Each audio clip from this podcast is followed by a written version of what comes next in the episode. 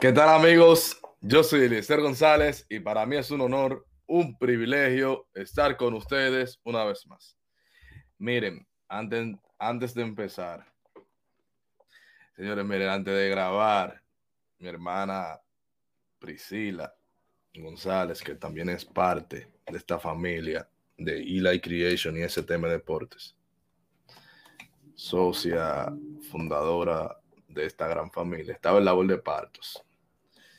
Y bueno, en lo que eso se, se daba, yo también estaba preparando el contenido que vamos a tener para ustedes el día de hoy. Estaba un poquito ansioso, no se lo voy a negar, pero gracias a Dios recibí la noticia que hoy, 5 de junio, año 2023, en 3.48 de la tarde, hora dominicana, eh, nació mi, mi sobrino, de, hijo de Priscila, mi hermana de sangre. Con, eh, estuvo acompañada de, su esposo, Starling Muñoz, que es un hermano para mí ya actualmente. Y estoy muy feliz por ello.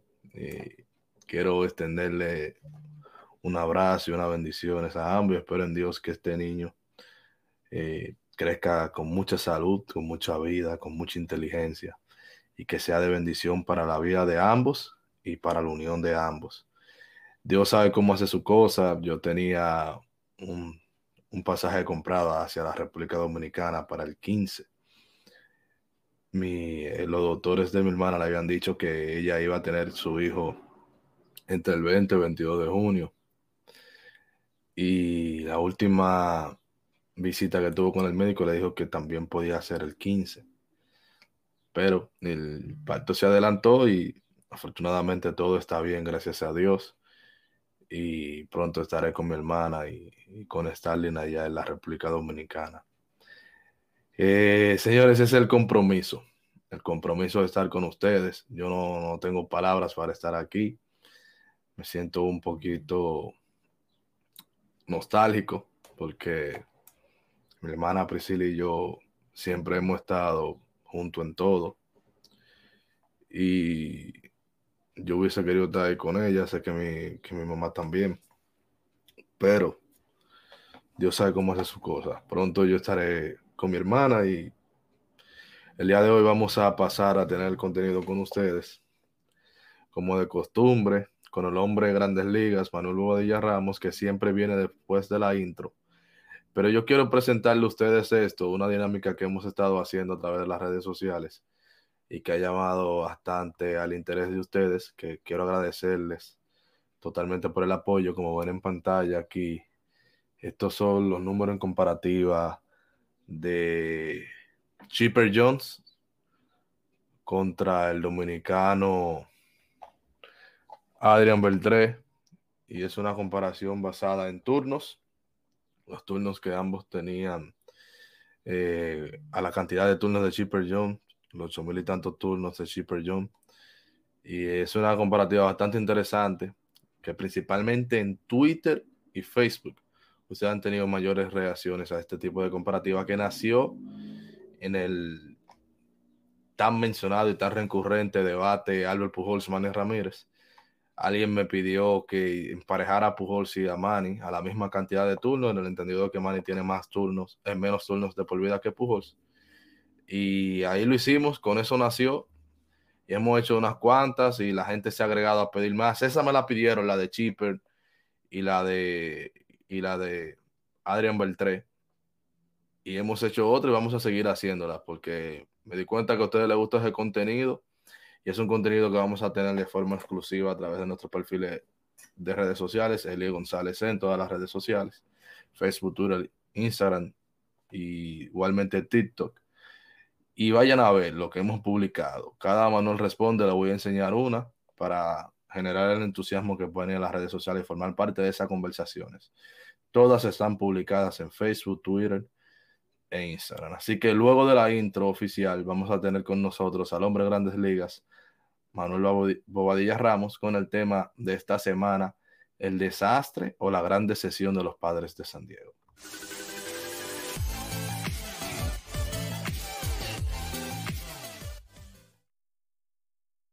Bienvenido Manuel, ¿cómo estás?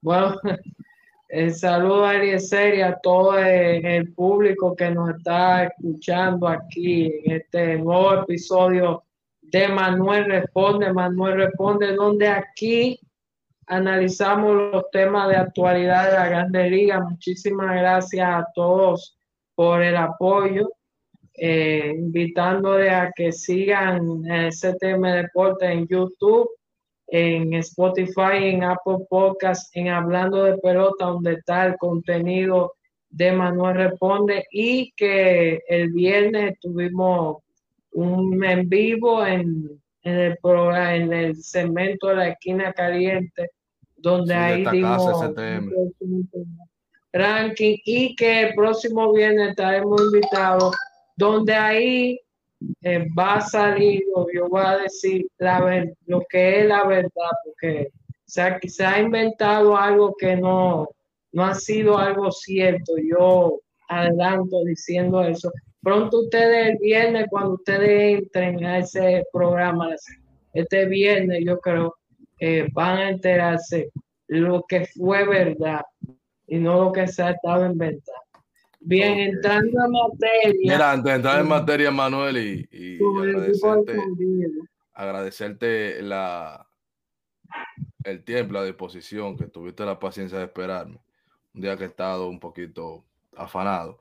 Vamos a pasar, Manuel, que sé que traes eh, bastante números interesantes, comentarios interesantes. Vamos a pasar, vamos a colocar en pantalla, atención producción, el standing de el oeste de la Liga Nacional la división donde se encuentran los padres de San Diego.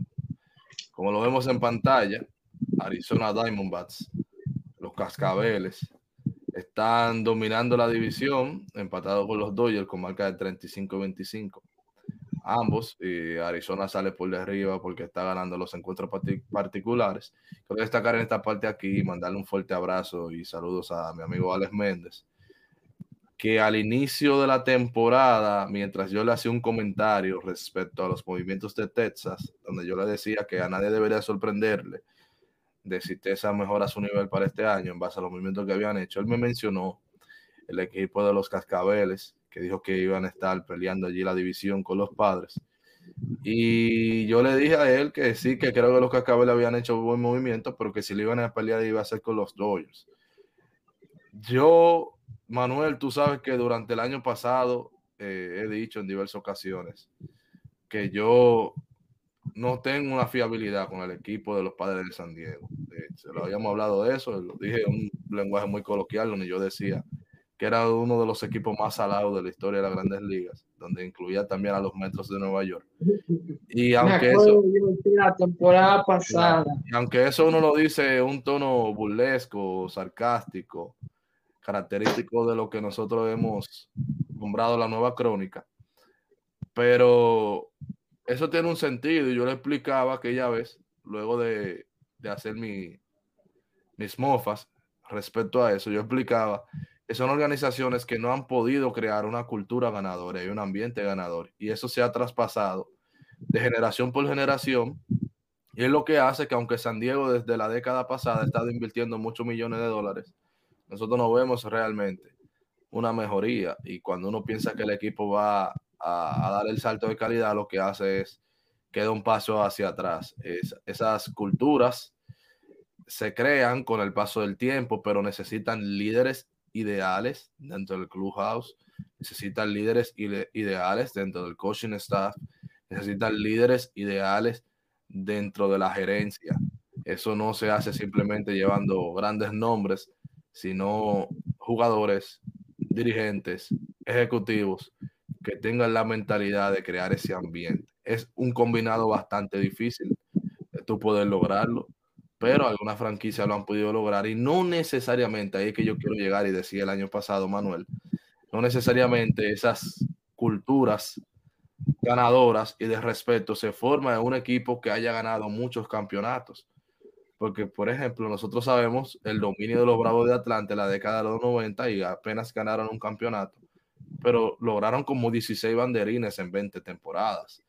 Entonces, eso, a su vez, que, que si Bobby Cos, que todos los jugadores que se rodearon ahí ayudaban a sí, crear esa cultura. que tenía Clipper Young, Exactamente. Andrew Young, Rafael Folcal, Gremado, Stone Glavin. Eh, todo eso ayuda. Todo eso ayuda y son cosas que no necesariamente. Ese equipo de Atlanta se combinó que tenía mala ofensiva el, picheo. Exactamente. Pero esa cultura, Manuel, no se está. Ese fueron los años dorados de los Bravos. Pero esa cultura ya se viene creando de antes ese. Ellos llevaron al siguiente nivel esa cultura, pero los Bravos de, de Hank Aaron que venían desde Milwaukee también ya se, vislumbraban como una, como una franquicia de respeto, como nosotros podemos ver los San Francisco Giants, que transformaron la carrera de, del propio Jess Kemp, del mismo Barry Bonds, y no fue un equipo que hasta la década del 2010 no fue que empezó a ganar campeonatos, pero tenían esa cultura, esa, esa cultura se crean, como nosotros hemos visto, para mí la mejor franquicia de expansión eh, es la de los Tampa Bay Rays, que no han ganado un campeonato Manuel, pero se ve una cultura en Tampa Bay. Llegaron a su primera serie mundial en 2008, luego estuvieron contra los Dodgers en 2020. Carlos Peña, que, que hoy es comentarista de. Exactamente. Eh, Eva Longoria, el propio Kevin Cash, que hoy es dirigente del equipo. Eh, crearon esa cultura. Nosotros vemos un Tampa Bay que independientemente de los nombres, a través de los años, juega muy buena pelota. Eso se crea. Y también las culturas se desvanecen, Manuel. Eh, disculpen que nos salgamos un poco del tema principal que son los padres, pero es explicando a mi forma muy personal de verlo por qué San Diego no funciona, no este equipo, todos los que crean. Hay culturas que se desvanecen. Los Oakland Athletics, los Atléticos de Oakland, habían logrado una cultura, la cultura del Moneyball. Ganaron con un equipo pequeño. Ese mismo equipo del Moneyball no tuvo ese súper gran resultado, no fue una dinastía, pero fue lo que empezó a crear, a, empezar que se crea que con jugadores selectos, aunque no tengan grandes nombres, se pueden lograr grandes resultados. Y eso es un equipo. Bueno, después que lo utilizó Boston, porque hay una película que después Boston utilizó en 2004, que fue que. Exactamente. Exactamente. Un sistema que no solamente le ha beneficiado a ellos como franquicia. Lo que pasa, Manuel, que Oakland es una, una franquicia de bajo presupuesto es un sistema que, que tú que mencionas Oakland, están pensando, yo he visto. Tienen un acuerdo para mudarse a Las Vegas. Para mudarse a Las Vegas, ya el gobernador Lombardo, el gobernador republicano de, de, la, de, Nevada. De más Nevada, hay que saber que ahí es un sitio donde están los casinos. Todo sí, tiene una cultura de juego, pero más juegos de casino. Eh, eh, eh, el logo, como que lo yo he visto como que luego que cuando se decidió mudarse se llamaría Las Vegas Athletics. Ese, el logo lo transformarían como edad, como una, eh, en las cartas hay una, como, eh, sí, como un logo, como una carta de, de edad que se parece a la carta así. Eh, y eso es lo que ellos porque ha sido, mira, además de que ellos están un desastre y últimamente y sobre todo esta pero temporada. Ese es, un equipo, Manuel, que ese era el tema. y que la gente ya no está yendo al estadio. Yo te he dicho que menos de 5 mil fue. 6 mil es mucho para ese equipo que, que vayan en ese estadio. Esa fue una cultura, Manuel, que se desvaneció o que se dejó perder. Eso es lo que yo quiero también. Reconocerle a franquicia como los Bravos de Atlanta, San Francisco Giants, San Luis Cardinals. Y estoy mencionando esos equipos de, que no tienen el perfil, vamos a suponer, de los Yankees de Nueva York o de los Boston Red Sox, porque es más fácil ya en una franquicia con estampa ganadora crear eso, ¿verdad? Pero estas son franquicias que independientemente del resultado mantienen esa filosofía. Y hay que darle el crédito que han podido, vuelvo repito la palabra, mantener, porque Oakland empezó a gustar, a causar sensación, a ser un equipo atractivo. Por eso, porque tenía esa cultura, independientemente del resultado, era un equipo aguerrido que iba, que, iba a pelear y que iba a hacer que se respetara el uniforme. Nosotros lo vimos eh, en los 90, en los 80, en los 2000, en la década del 2010 todavía, que en el 2012 por ahí yo creo. Ellos pasaron varias veces como comodín en, en, en el oeste de la, de, de la Liga Americana. En los yo años, una vez enfrentaron yo que fue contra Kansas City. Sí, el, que el Kansas City salió eh, a la Serie Mundial en, después de, ese, de, de, esa lucha en el White Card. Y hay que mencionar que todavía ahí Oakland mantenía una buena tradición. Señores, en el 2014, pues, el Kansas City fue 2014 en ese White Card que fue directo a la Serie Mundial. Al otro año fue que ganando ya la división. Clasificaron ese. ese otro equipo que se, después del 2015 se cayeron. Ese, ese equipo de Oakland, señores, mantenía esa cultura, mantenía esa cultura frente a los angelinos que estaban invirtiendo gran dinero. Albert Pujols, CJ Wilson, Josh Hamilton, que tenían jugadores estrella naciente como Mike Trout, Mark Trombo. Y ante esa maquinaria, digamos que mediática y de interés por el tema de que estaban llevando figuras que de valor monetario, nacimiento de jugadores como Mike Trout y Trombo, que su carrera luego se atrofió, pero que fue, tuvo una parte importante entre Angels y Orioles. A ese equipo le apagó el brillo los Atléticos de Oakland en a, los últimos años de la década del 2010. Como también estamos hablando que en la década del 2010 de esa división, Manuel, salió el equipo que fue dos veces a la Serie Mundial, los Texas Rangers. En esa misma división, Oakland estaba brillando con luz propia, ante uno que estaba invirtiendo como los Angelinos, ante uno que ya tenía éxito relativo como los Texas Rangers y entre una organización que estaba formando su propia cultura, llegando nuevo a esa, a esa división desde la Liga Nacional, que eran los Astros de Houston, que le tocó Porque varios años. La central, habían salido los Astros, la división central de la Liga Nacional, se fueron eh, a, la división este de la Liga Americana, inclusive tardaron, porque fue rápido, en el 2000 15, eso fue. Ellos perdieron como tres años sin partido y ahí cambió la historia. Pero ellos, ellos de así en, tuvieron que pasar sótanos ahí, estando fuera, cogiendo pits ahí, haciendo los movimientos que al final hicieron que el 2017, a pesar de que decirlo, que no debieron utilizar lo, del robo de señas, pero después de ahí eh, como que 2017 ahí fue ya la explosión lo que tenía que salir de ese equipo. Exactamente.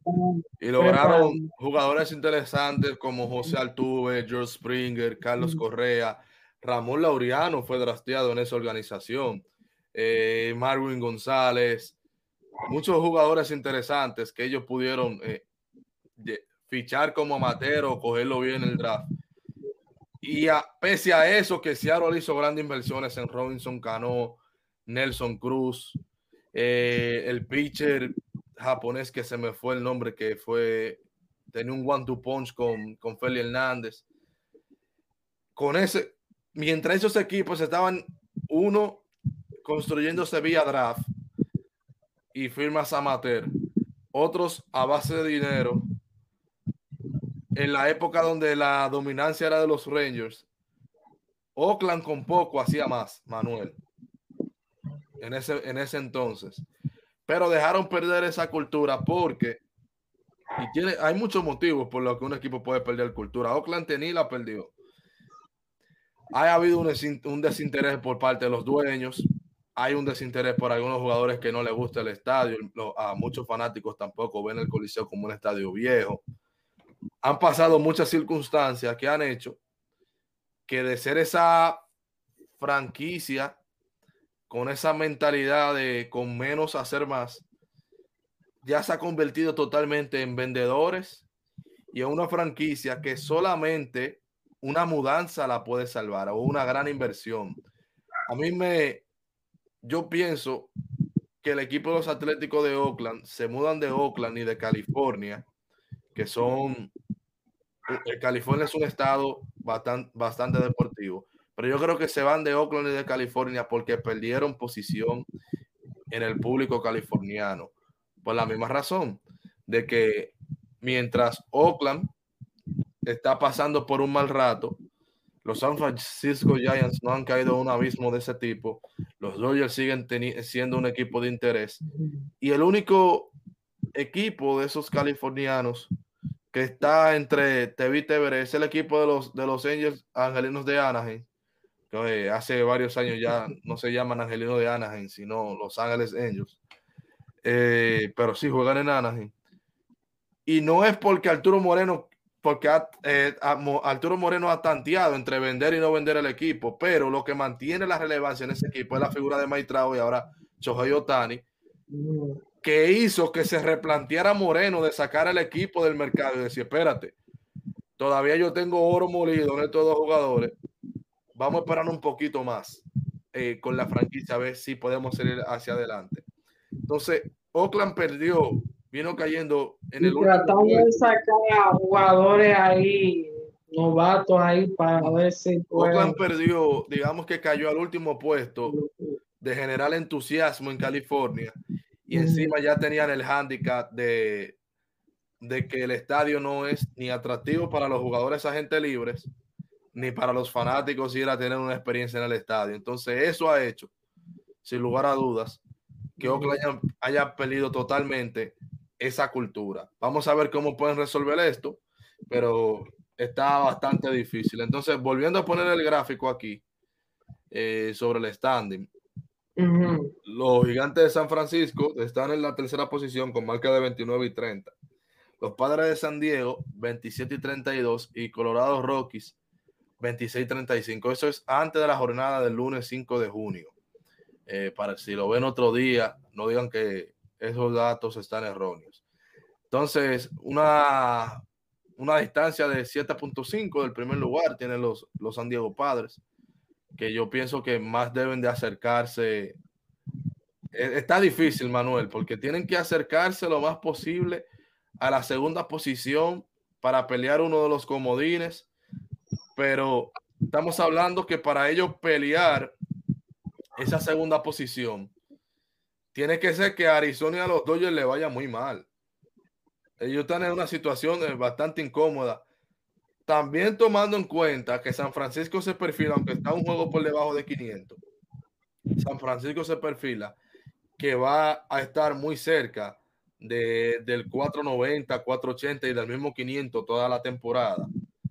Entonces, están, están en una posición que a 60 partidos uno no debería descartar nada, ¿verdad?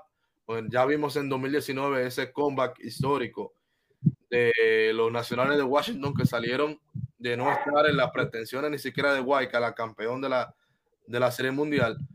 Pero eso son cosas que pasan una vez en 100. Yo.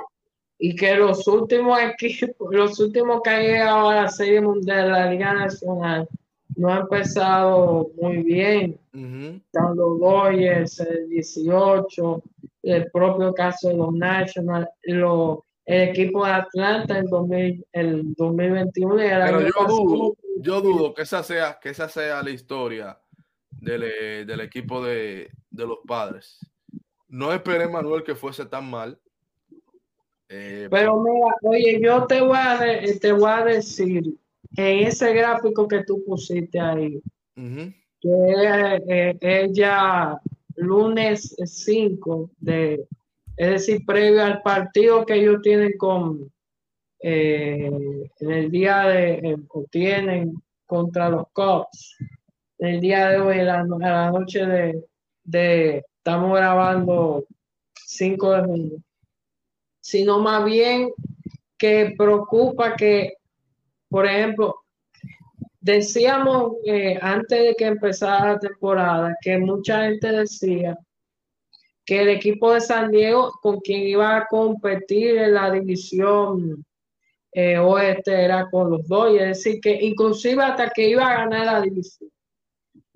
Y como tú decías, Arizona, que mira, si tú buscas eh, lo de Arizona, han combinado un Zach Garen que está teniendo una temporada, está compitiendo por el Sayón, tiene un Corbin Carlos, pues, eh, tiene que Marte, dominicano que Marte, que ha estado haciendo bien. Pero oigan lo que San Diego para entrar eh, la alarma que tiene. En los últimos ocho juegos han estado 3 y 5, pero escuchen la ofensiva y, le va a dar datos la ofensiva y el picheo.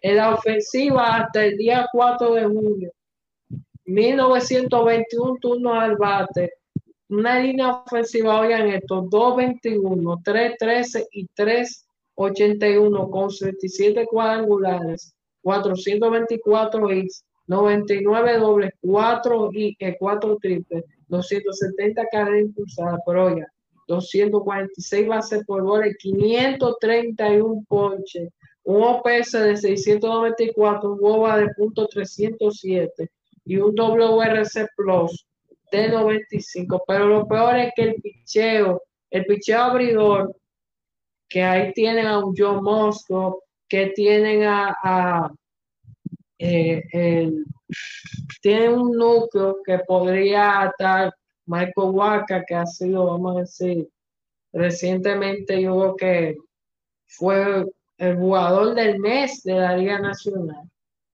Pero el equipo en sentido general de si en la ofensiva que vemos un Juan Soto y un vamos a decir Sander Boga que se ha mantenido y Tati que no ha estado ahí pero la mayoría de los jugadores no han estado eh, ofensivamente inclusive. El juego de ayer que tienen contra los Cubs que supuestamente San Diego por tener ese núcleo que tiene el jugador que hasta el propio Gary Sánchez dijo, este equipo es un equipo que, puede llegar a la serie mundial, ahí están declaraciones, yo leí que salió en, la página, en las redes sociales de ESPN, de ese comentario que había hecho Gary Sánchez.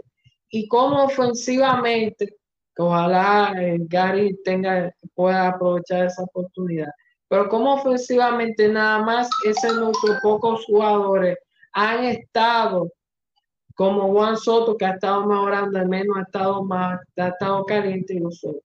Pero en el picheo abrigo, Manuel, Manuel, antes de, antes de ir al picheo, antes de ir al picheo, Manuel, antes de ir al picheo, tengo una gráfica aquí del bateo, donde dice, un periódico mojado, la ofensiva de los padres de San Diego en 2023, producción Tapaloma, que un periódico mojado.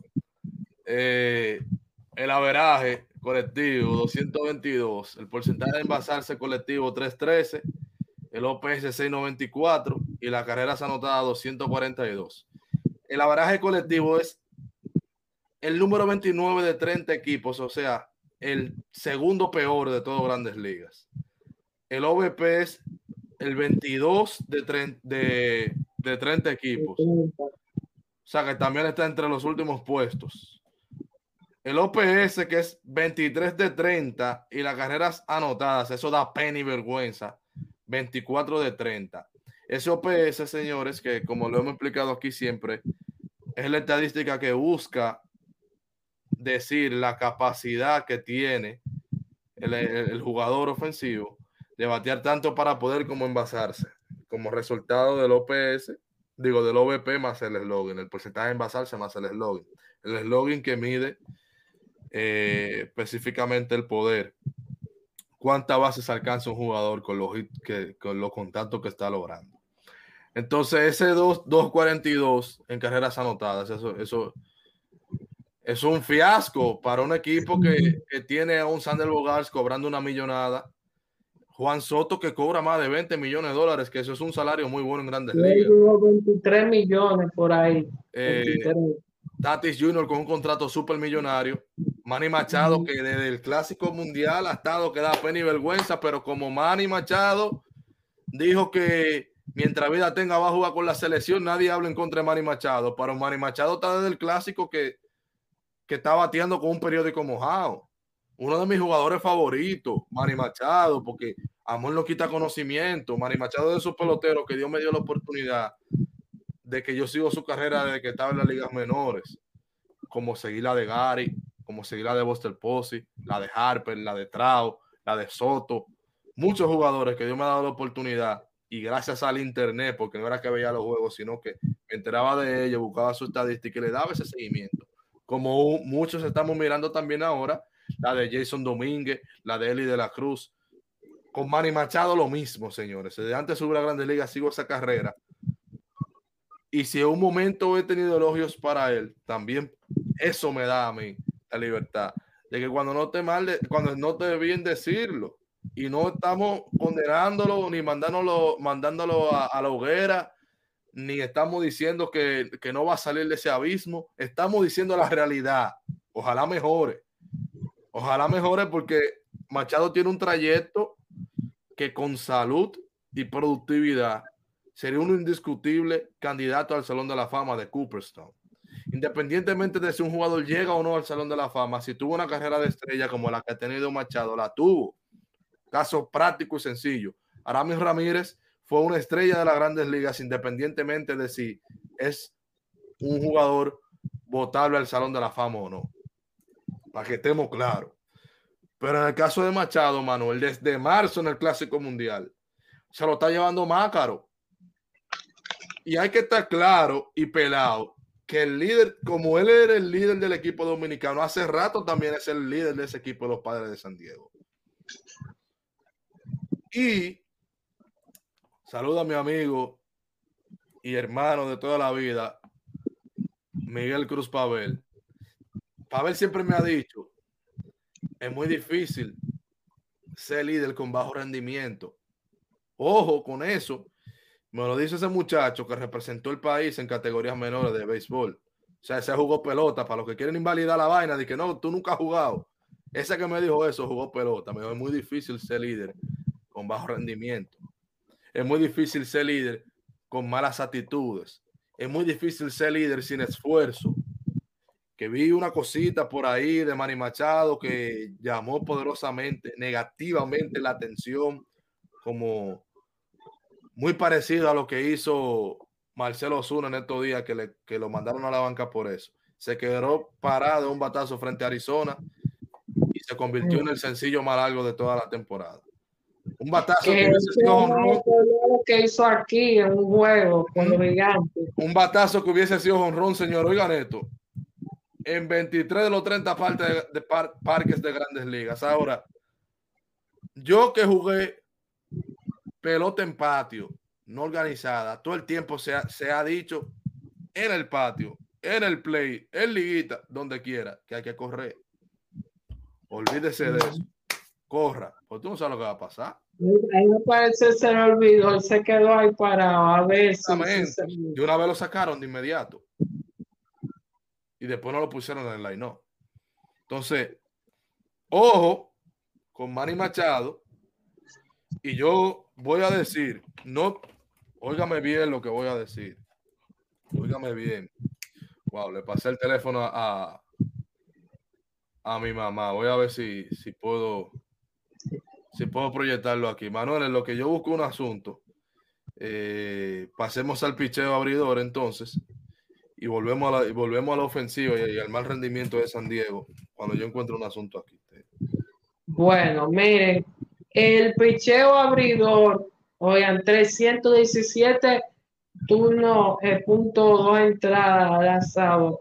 Récord de 18 y 22 con 4.28 de efectividad. Un picheo independiente de la defensa 4.43 un WIB de 1.31, han permitido 151 carreras olímpicas, eh, que eso es muy alto. El relevo que 205 entradas y 2 tercios, 9 y 10, nada más han salvado 15 juegos. Eh, eh, el relevo del equipo de los padres. La efectividad no está tan alta, pero 3.15 y 1.15 de WIP. Y como se estaba hablando de la ofensiva de este, eh, para que ustedes vean. Ver, este un segundo aquí, eh, para hablar de lo, que quería, de lo que quería compartirle a la gente aquí. Miren, saludo a Andy López. Cuando hacía la publicación de lo que íbamos a hablar hoy, dice Andy López química, ahí no hay nada de ningún tipo. Entonces dice Mateo Braulio, que siempre también está comentando con nosotros, para que esté claro, ahí todo el mundo está haciendo su agenda individual. Ver a San Diego jugar es como ver a Dominicana en el pasado clásico. Y dice Andy, sí, me da esa misma sensación. como era nada más uno, que, uno o dos que estaban eh, bateando. Entonces, esa es la impresión. Esa no, a lo mejor no sea la realidad, pero esa es la impresión, Manuel. mira, para que tú, que colectivamente está dejando ese equipo, Manuel. Eh, la gente entiende y así lo ve. Eliezer, espérate que te, te esté interrumpiendo, pero mira, esa ofensiva de San Diego que, que aquí hemos dicho, estamos diciendo que ha sido un desastre. Si tú lo comparas con el que ahora está compitiendo, como es Arizona, Arizona está entre, entre el top 10 de, de ofensivamente. Arizona, los d mira para quiénes son los tres que están compitiendo, por ejemplo, si hablamos para eh, el Zion de la Liga Nacional. Está Strider, que es de, Atlanta, esta división este, pero los dos son de la división oeste y no hay ninguno de San Diego. Son Clayton Kershaw, que, que está ahí rankeado, y Zach Sagan que está teniendo una yo, yo tengo datos, yo tengo unos datos del picheo que, hay un poco de esperanza con el picheo. El problema ha sido el bateo, Manuel. Y yo estoy. Yo, y se ha combinado con que el picheo no ha funcionado. Yo, porque quiero decir lo siguiente, Manuel. 4.28 yo, compartí, yo, compartí los, las impresiones de las personas que nos comentaron la publicación. eh, como yo tengo que ser responsable cuando estoy frente a esto, cuando estoy frente a esto, como yo tengo que ser responsable, eh, yo no puedo decir, yo no puedo decir, porque después dicen que yo dije, los que le dan peso a mis palabras dicen que yo dije, yo no puedo decir que el problema de San Diego es el que yo sí digo de manera responsable que en, República Dominicana en el clásico el problema fue de individualismo. Yo no puedo decir que en San Diego sea lo mismo, porque no he tenido cierto acceso a ese equipo. Entonces, me cuido, exactamente, me, cuido, de afirmar lo del clásico, sí lo digo con propiedad, porque no fue que me lo dijeron, dice una bachata. Fue que yo mismo lo vi. Y encima de eso, habían fuentes que alimentaban al loco de ustedes, al que ustedes ven a través de este canal y las redes sociales, que me dejaron saber algunas cosas. Tuve contacto con algunos peloteros también. Entonces, ojalá que lo que se parece a los padres de San Diego no sea la verdad, porque ahí es complicado. Eso me dice Manuel, que si el problema es de egos, de individualismo, de, de agenda personal, como dijo Baralio Mateo en la publicación de nosotros, si ese es el problema, tienen que tocar un fondo, pero muy profundo para ellos poder decir, pero aquí entonces a todo el mundo se lo está llevando más caro, tenemos que poner una voz a una voz para que podamos todos mejorar y con ello mejorar el equipo. Si el problema es ego, si el problema es ego, repito, si el problema es ego, cuando el problema es así de un grupo dividido, lo único que sana eso, ya, ya ahí no vale, ya ahí no vale que, que el dirigente sea psicólogo, ya ahí no vale nada, ni miren ni nada. Es la baja más profunda que ellos puedan ver y decir, espérate, por estar cada uno pensando individualmente, no fue mal a todos. Y mira dónde estamos que la realidad, ellos tengan ese salpicón de realidad, ese ¡pum! Choquen con la realidad. mira cómo estamos ahora.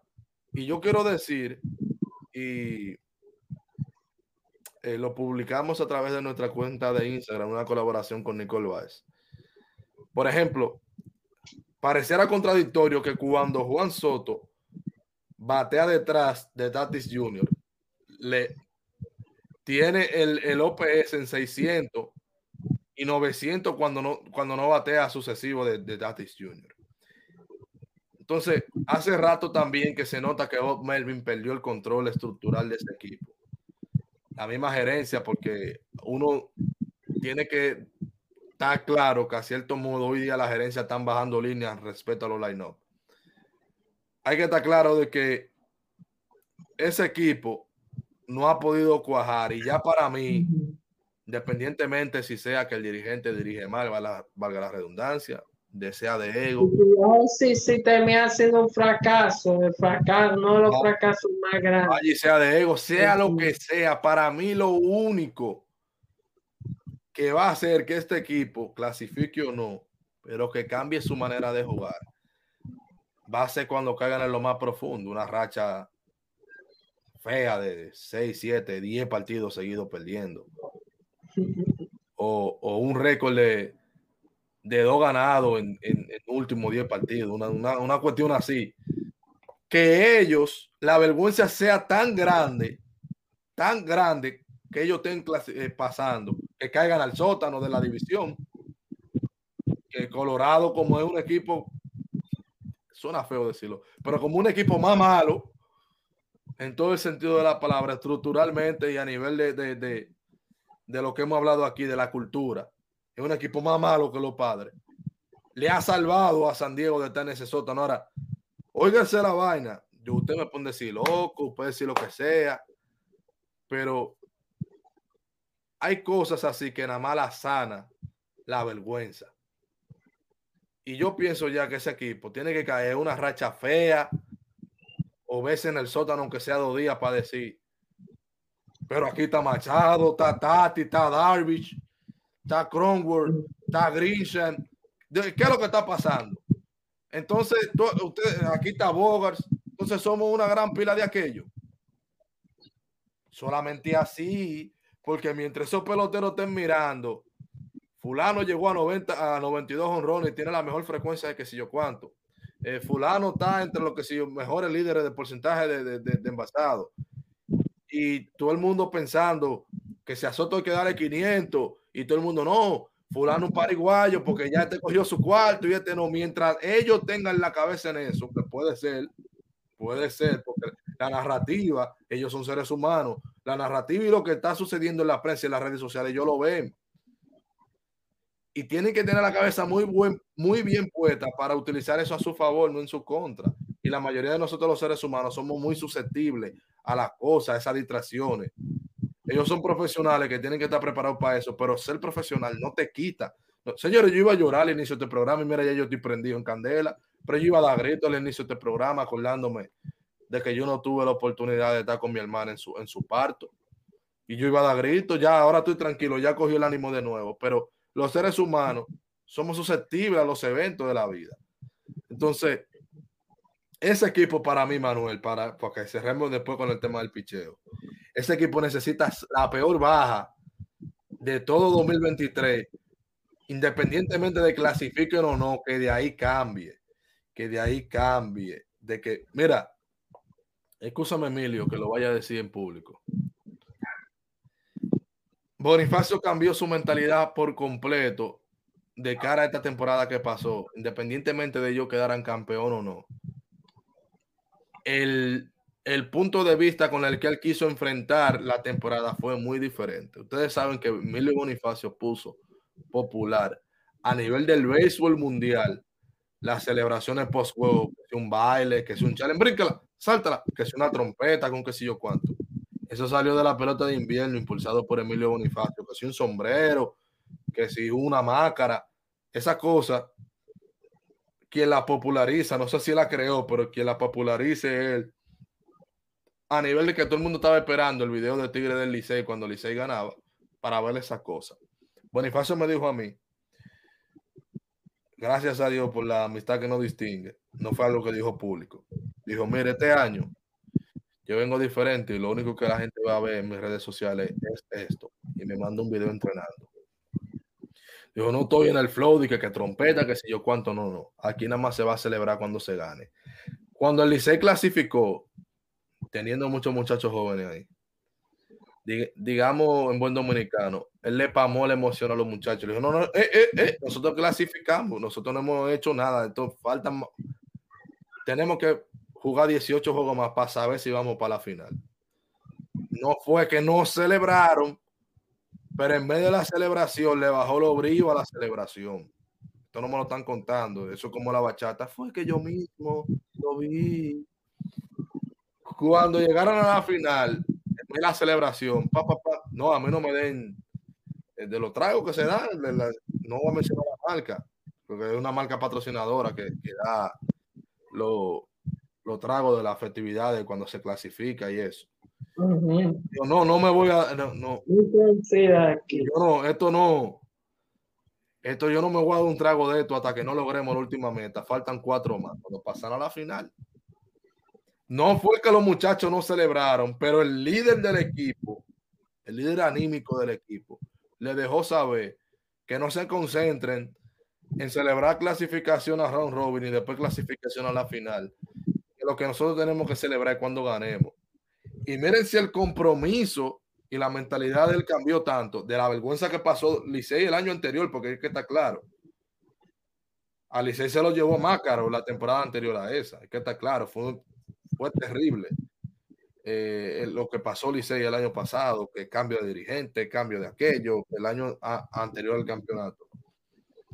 El anterior de casualidad clasificaron a Raúl Robin, pero, pero que el año anterior a ese también le estaba yendo muy mal. Y el anterior a ese anterior quedaron en el sótano fuera.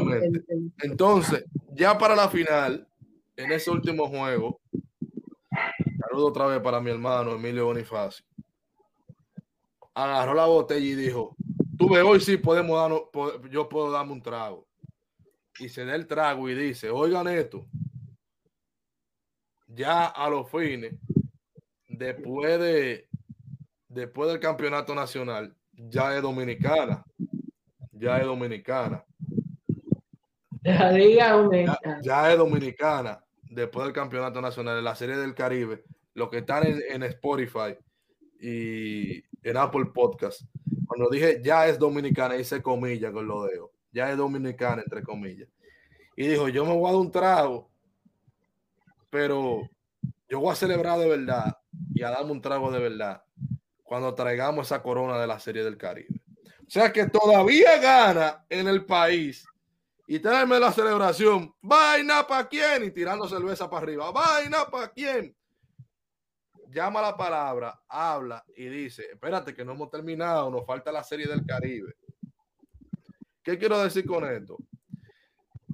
Lo que cambió la mentalidad completa de ese equipo, de los Tigres del Licey, fue morder el polvo, pasar pena y vergüenza.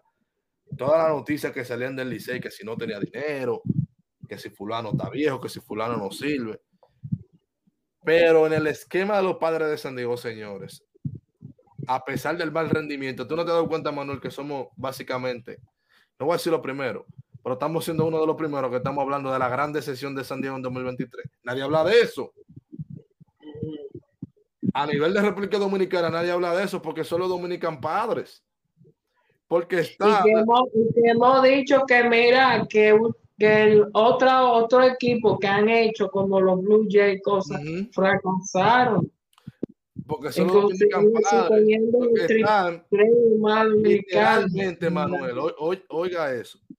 Los padres, por simpatía de sus jugadores, tienen el silencio comprado en la República Dominicana. Nelson Cruz, de los veteranos más queridos de grandes ligas, de los dominicanos más queridos en grandes ligas. Nelson Cruz, un caballero. De la nueva, de la, de la generación que le sigue a él, Manny Machado, de los jugadores más queridos del país. Posiblemente ahora mismo tú haces un top 5 y está en, el top 5 de los jugadores más queridos y populares del país. Está Juan Soto, de los jugadores más queridos del país. No creo que haga el top 5 porque tiene muchos haters, pero sí es de los más queridos del país. Y está el fenómeno de popularidad más grande que tiene la Grande Liga, que es Fernando Gabriel Tati Medina. Dominicano. El yo, el pelotero favorito de República Dominicana ahora mismo, y probablemente del béisbol, está ahí. Pero hace rato que los infelices de los Medias Rojas de Boston, fanáticos de los Medias Rojas de Boston, ante la pena y vergüenza que está dando su equipo, tienen un frente patriótico apoyando a los padres hace rato. Y encima han llegado algunos jugadores de Boston al equipo de, de, los padres con Sander Bogars, que eso le agrega también un aspecto de, de una componela de esa empatía que hay con los padres de San Diego. Y nos hemos hecho los tontos y los ciegos todo el año. Hemos hablado más de que a Juan Soto se lo está llevando al principio en abril más caro. Que ojo, en esta plataforma, ese tema de deportes, este servidor, cuando ustedes le estaban dando a Soto, busquen el video mío. Esperé las 100 apariciones. Dije, sí, Soto empezó mal. Pero San Diego en ese momento no tenía un solo jugador bateando por arriba de 260. Por eso hoy está entre los peores. Yo hago mi tarea, yo apunto mi vaina. 2.22 de forma colectiva. El, penúltimo, el, segundo peor equipo de bateo colectivo. Busquen mi video de abril, mayo, de mayo, el principio de mayo. Porque le dieron mucho a Soto en abril. Donde yo decía en principio de mayo, ok, Soto empezó mal. Pero no hay un solo jugador en el equipo bateando por arriba de 260. Entonces fue culpa de Soto. ¿Por qué? Si Juan Soto se lo está llevando más caro, ¿por qué usted no habla de Manny Machado? Busca el video que yo lo dije. Búsquelo. Pero vaya a 2022. Eh, eh, yo creo que el video dice los equipos más salados. Tiene una foto de Justin Otton y vaina. De, eso fue el año pasado, para esta fecha, creo, junio o julio, por ahí. Busque ese video, donde yo también decía que no veía que San Diego porque mucha gente estaba diciendo, bueno, el año que viene con un año completo de Soto que y que vuelve Tati, la vaina va a cambiar. No va a cambiar nada, no va a cambiar nada ese equipo, ese equipo. Vuelvo y lo digo, si no es por la pues, no va a florecer porque ese equipo no tiene esa cultura. Tú agarras esos mismos jugadores. ¿Tú qué dijiste? Agarras esos mismos jugadores. Eh, ¿Cómo que se llama este tipo que, de lo, que era de los piratas? Mosgro que está en la. tú agarras a Darvish, agarra a Hayden, agarra a Soto, a Tati, a Bogars, a Cronworth, a Grisham, agarra a Machado. Y tú dices, esa posición, esa misma. Es más, tú agarras la franquicia a los 40 hombres de, de los padres y, hace un cambio de 40 contra 40 y lo manda para Boston y ese equipo gana la Serie Mundial. Para mí, para mí, conté que le acabo de hacer una bull, un bullying a Boston. Pero la cultura es diferente. Tú agarras esos mismos 40 hombres de, los padres y tú haces un cambio 40 contra 40 con San Luis y ganas la Serie Mundial con San Francisco y ganas la Serie Mundial con los Bravos y ganas la Serie Mundial. El problema para mí es de cultura. Ese equipo no tiene cultura. Sí, la cultura se crea, pero para nadie es un secreto que estamos viviendo en la época mediática, en la época del individualismo, donde el jugador franquicia se ha perdido. Donde nosotros estamos pendientes a que cuánto vale fulano. Donde nosotros estamos criticando que Ronald Acuña le cogió 100 millones de dólares a los Bravos de Atlanta pero no están mirando que, Acuña se comprometió a largo plazo con una franquicia, de que Acuña aceptó ser el jugador franquicia. mira que este, tú que ahora mencionaste a Acuña, perdón por interrumpirte, ya tú sabes que, que yo te lo dije aquí, que ese muchacho, si tenía una, si estaba en salud iba a competir, ya está compitiendo para el MVP de la Liga Nacional, e inclusive en 129 juegos le proyectaban 28 bases robadas y ya va en 59, ya van por 26, tiene como el casi el 93% de lo que proyectaron. Es decir, no dudo de que llegue a 35 a 40 bases robadas si sigue la tendencia. Entonces, lo que yo te voy a decir de, de eso, de época, Manuel y que tú mencionaste, de los equipos que tú mencionaste, de la cultura y todo eso. Texas, los Texas Rangers.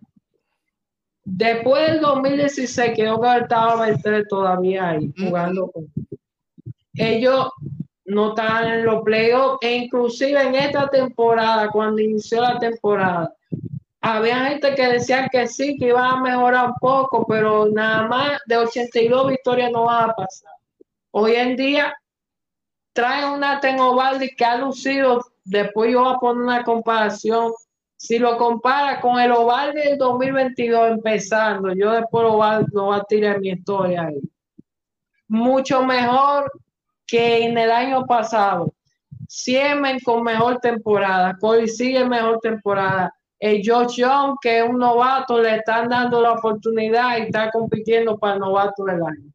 Es un equipo que hay que ver cuando venga Jacob de Bron. Y ha mejorado que hasta hay expertos, hay analistas, hasta la casa de la puerta. Usted busca en la página de line.com Usted busca las diferentes casas de apuestas ya está en el top 10 eh, de, de, de, mundial el equipo de los Reyes. Y eso es parte de la cultura. Ese equipo, Manuel, eh, ese equipo no Espérate, para que tú puedas continuar. El día 4, teniendo, porque tiene a un veterano que, que, que llevó a San Francisco a tres series mundiales, como Bush Bochy, que llegó a 2041 victorias en su carrera como manager, está ya en el top 10, entre los 10 jugadores, 10 managers con más victorias, ya él está ahí, Bruce Bochy. Y, y imagínate tú, si ellos en, ahora en mitad, cuando venga la mitad de temporada, hacen más movimientos, porque han hecho esos movimientos más que que está compitiendo todo eso. Claro. Y, entonces yo cojo a Tessa porque mira, Tessa que de menos está yendo a más. Tampa que todos los años está, está compitiendo y ya está ahí en, la cima que, que, hasta se proyecta que pueden ganar 100 victorias y quedarse con esa división. A un equipo como San Diego, que desde el principio, desde el principio se le proyectó que hasta se dijo que iba a ganar la división, que no, que los Dodgers este año no van a ganar la división. Ahora mismo no se puede decir eso. Ahora mismo la cosa está entre los Dodgers y Arizona. Manuel, yo lo, único que, quiero es que la gente entienda lo siguiente.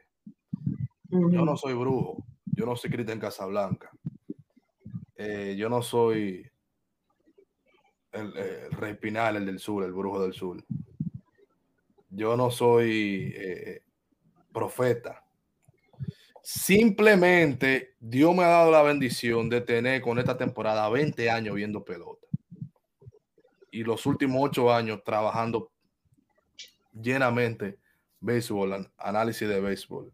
Y aunque eso no se mezcla tanto lo de análisis de béisbol que es base, valga la redundancia, base objetiva, números. Lo de la cultura no es una mentira, Manuel. Texas creó su cultura en la década pasada. Fue creando su cultura.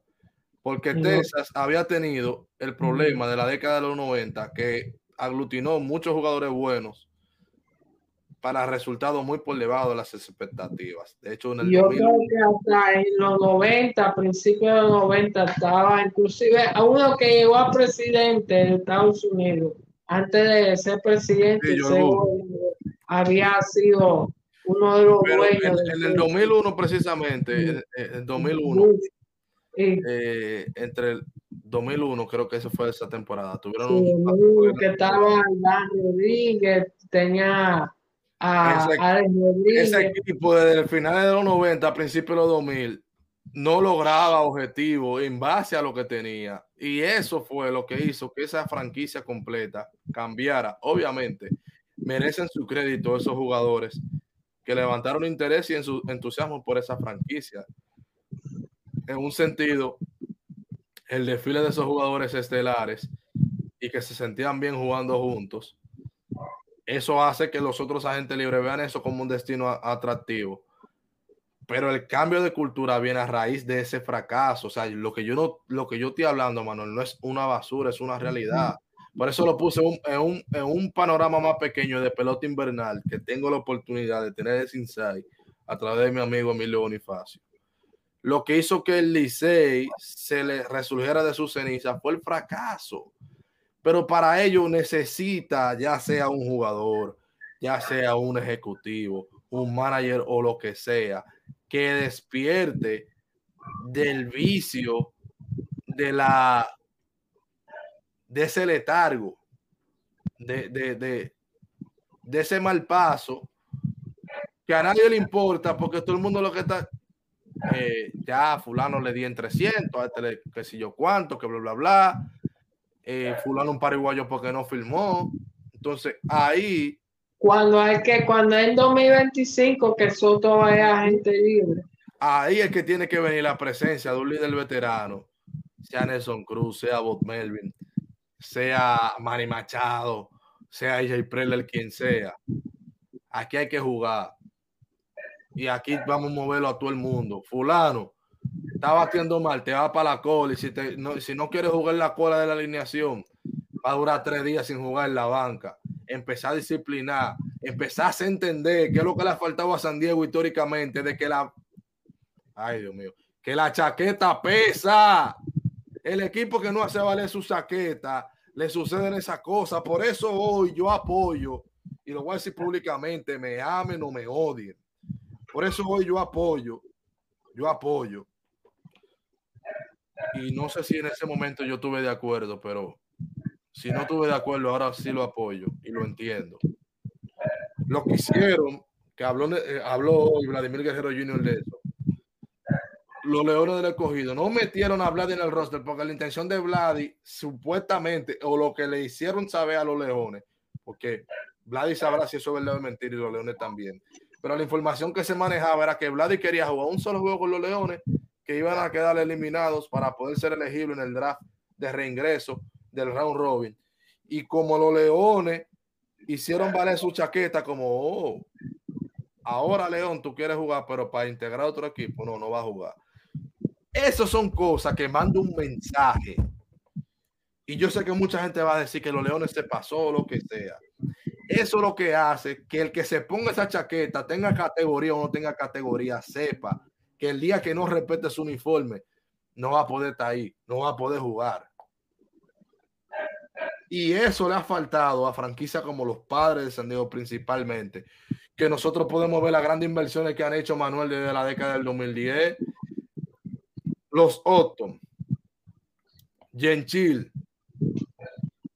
se parecen a lo que eh, mientras los Marlins cuando se jugaron hicieron esas grandes inversiones que llevaron a José Reyes, a Josh Johnson, a fulano de tal, los padres también estaban haciendo lo mismo. Los padres estaban haciendo eso, en, lo mismo. el primer gran contrato de, los padres en, esa etapa, básicamente, fue el de el de wow, se me va ahí, el de Eric Hosmer y después de ahí siguieron dando dinero. Gentil le dieron un regalo de cuarto y es el que traspasan para los White por Fernando Tatis Jr. Y ellos siguen y dan más dinero, y dan más dinero, y siguen dando dinero. El tema no es el dinero. El tema no es el dinero. El tema es que cuando el jugador se ponga esa chaqueta, no piensen que es millonario, piensen en producción. Piensa en ayudar a su equipo. A, ayudar a su equipo. Mira, este, eh, sacando ahora, Manuel, una cosa que parece que los muchachos se quieren integrar. Digo, y ya no están ganando, uno no lo puede ver. Pero cuando fueron a México, salieron con la celebración de estilo mariachi.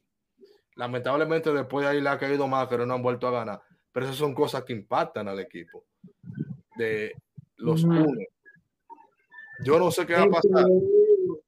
Como que el ánimo le subió un punto, pero. Yo no sé qué va a pasar, pero ese equipo, en el meeting que tengan, tienen que hacer entender que lo que importa es aquí adelante, que dice padres, no se dice Soto aquí atrás, Machado, Cromwell, Cruz, lo que sea. Lo que importa es lo que dice aquí. Y para cerrar, Manuel, que tenía los datos, yo pienso que el picheo le guarda la esperanza a ellos. Míralo aquí. El brazo de la esperanza, el picheo de los padres en 2023.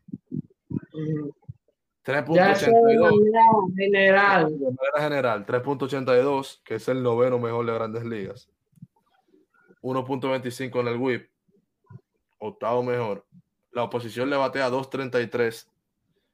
El cuarto mejor. Y tienen un hold, de, tienen 33 hold.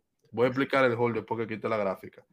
Que son el, no, el noveno mejor de grandes ligas. En sentido general, es un picheo en sentido general que está entre los 10 mejores de grandes ligas. El hall, para el que no lo maneja, son las ventajas que se mantienen vía relevo. Tiene 33 hall, que es el noveno mejor, mejor cantidad de grandes ligas. Hay cosas que tienen que mejorar. Yu Darvish no está en su, no está en su mejor momento.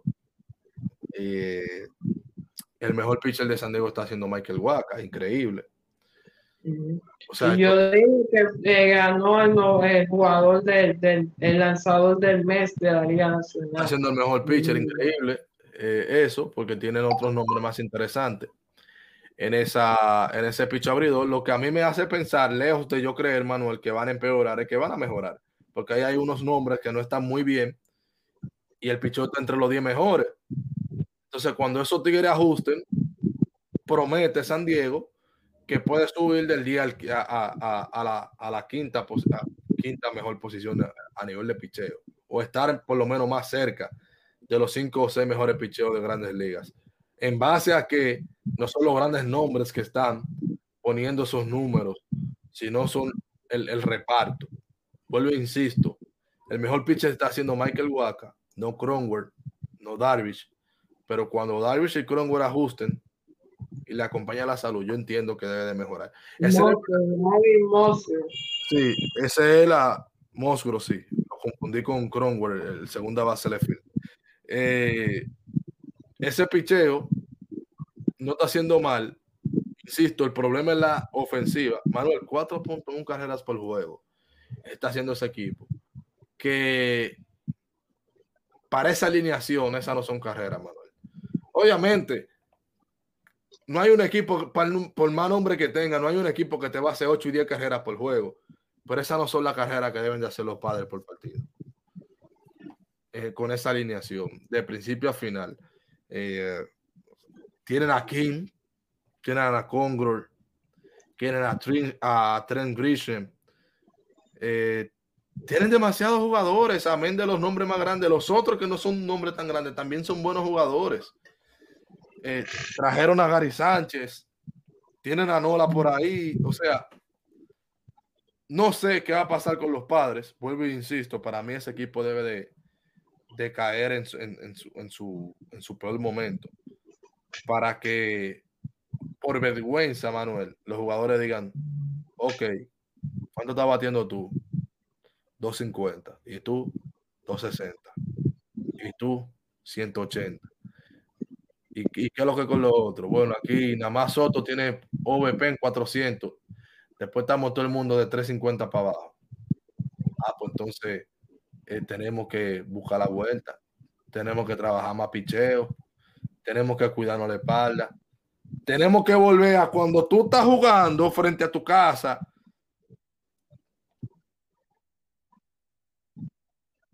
Pero mira, están por debajo, por debajo están eh, 13 y están por debajo en casa y la ruta están con un juego por debajo. Están muy mal de todos los 58, 59, los 58 juegos, 59 juegos que ha jugado equipo de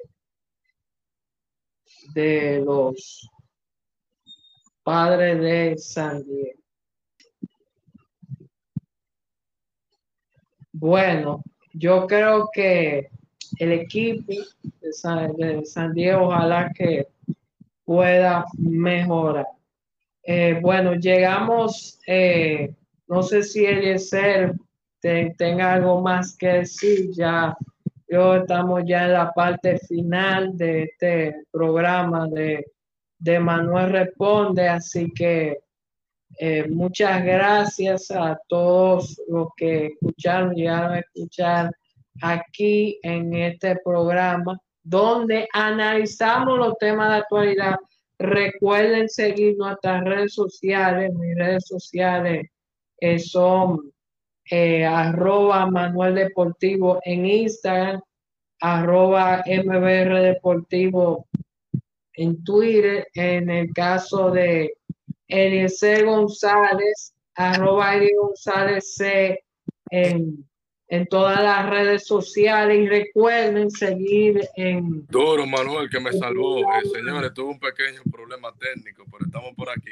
seguir el programa, eh, el programa Hablando de Pelota. Decía Manuel para cerrar que... En Spotify, en Apple Podcasts. Así que, Eliezer, muchas gracias. Gracias y, Bueno, gracias por tirar para adelante. Nos vemos en la próxima. Así mismo es, nos vemos.